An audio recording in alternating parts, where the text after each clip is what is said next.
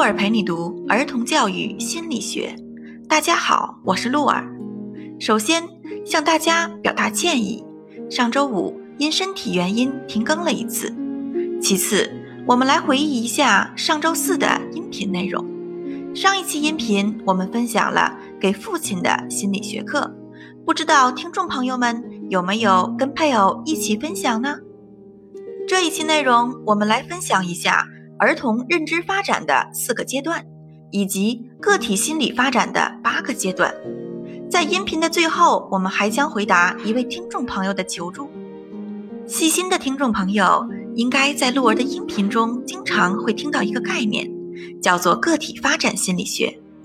这门学科能够让我们更全面、深入地理解关于个体心理发展的遗传与环境、普遍性与特殊性。等基本理论，使我们了解各种心理能力的发展趋势，均不同程度地呈现出适应性的特点，从而树立起关于生命全程的毕生发展观，全面了解个体发展的纵向途径。所以，鹿儿建议呢，我们父母朋友们可以有选择性的、重点的来学习一下个体发展心理学。谈到心理发展呀。我们必须知道两个人物，一个是皮亚杰，他是近代最有名的儿童心理学家。皮亚杰把儿童认知发展分为四个阶段，第一个阶段是零到二岁，是感知运动阶段。这个阶段的儿童主要认知结构是感知运动图示。第二个阶段是前运算阶段，指的是两岁到六七岁的时候。这个阶段，儿童的思维有了质的飞跃，比如说有泛灵论、自我中心主义，不能够捋顺整体和部分的关系。他们的思维具有不可逆性，缺乏守恒的观念。第三个阶段是六七岁到十一二岁，也就是我们常说的具体运算阶段。这个时期，儿童的认知具有守恒性，开始脱离自我中心性。并且思维有了可逆性。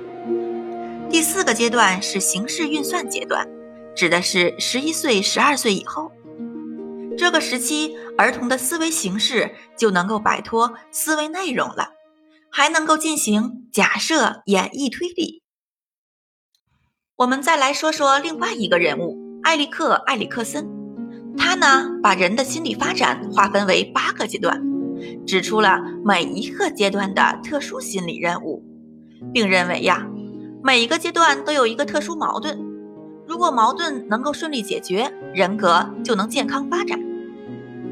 第一阶段是口唇期，也就是我们常说的婴儿前期，指的是出生到一周岁的时候，这个时期是获得基本信任感、克服基本不信任感的阶段。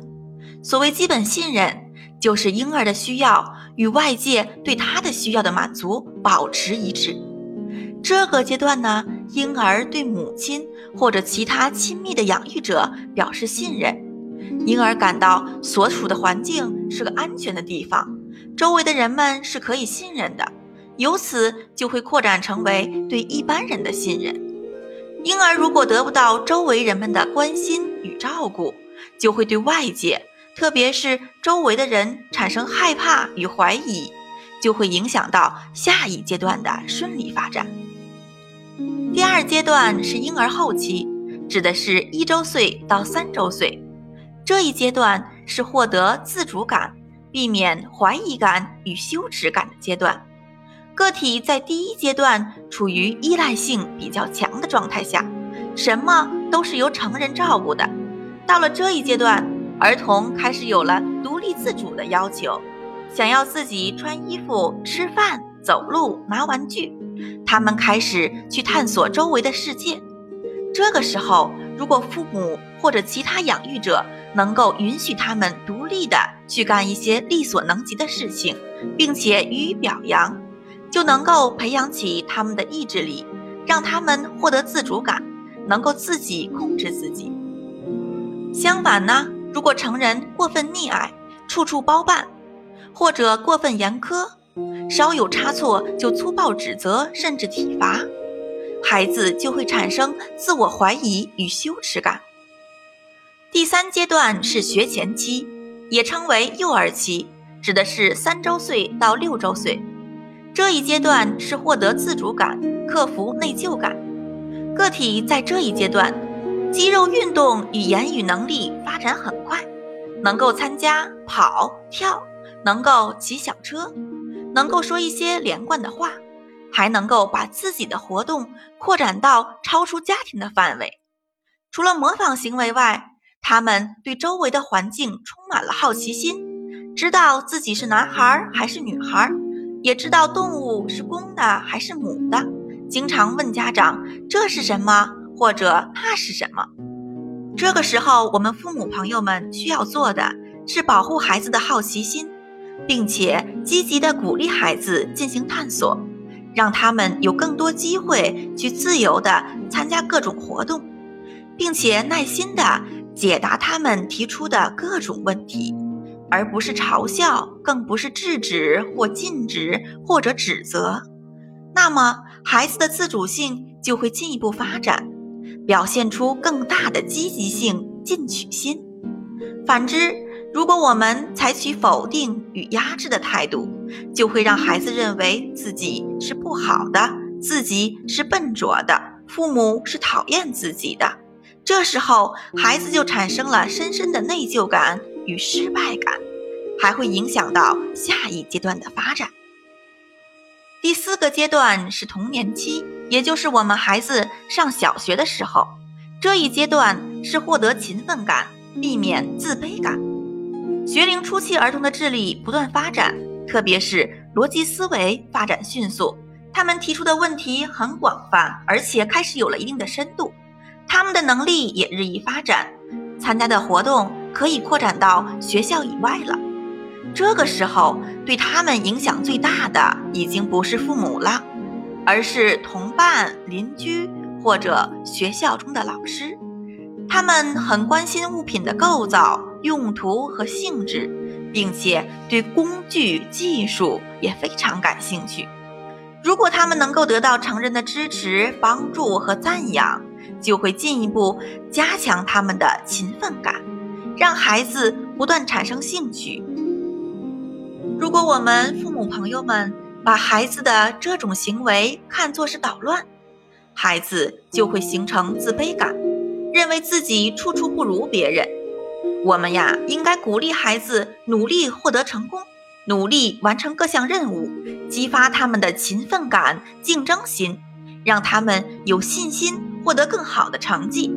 鼓励他们尽自己最大努力与周围人发生联系，进行社会交往，让他们相信自己是有能力的，是聪明的，任何事情都能做得很好。即便是参加赛跑，也会认为自己可以跑得很快。总之，使他们怀有一种成就感。第五个阶段是青少年期，也是我们常说的青春期。这一阶段核心问题是自我意识的确定和自我角色的形成。这时候就有一个同一性的概念了。这一概念，鹿儿在抖音的短视频里做过推广，大家可以去看一下。第六个阶段是成年早期，是二十周岁到二十五周岁。这一阶段，我们开始建立家庭生活，是我们获得亲密感、避免孤独感的一个阶段。第七阶段呢，是成年中期，是二十五周岁到六十五周岁。这一阶段，我们开始获得创造力感，避免获得自我专注。这一阶段呢，有两种发展的可能性：一种是将积极发展，个体呢关心家庭成员。关心社会，关心下一代，以及关心子孙后代，在工作上勇于创造，追求事业成功，不仅是满足个人需要。另一种可能性就是向消极发展了，也就是我们说的自我专注。他开始只顾自己或者自己家庭的幸福，不顾他人的困苦苦难。即使有创造，他的目的也完全为了个人的利益。最后一个阶段是成年后期，是六十五周岁以后了。这一阶段最重要的是获得完美感，避免失望感。好了，今天的分享就是这些啦。下面我们来回答一位听众朋友的求助。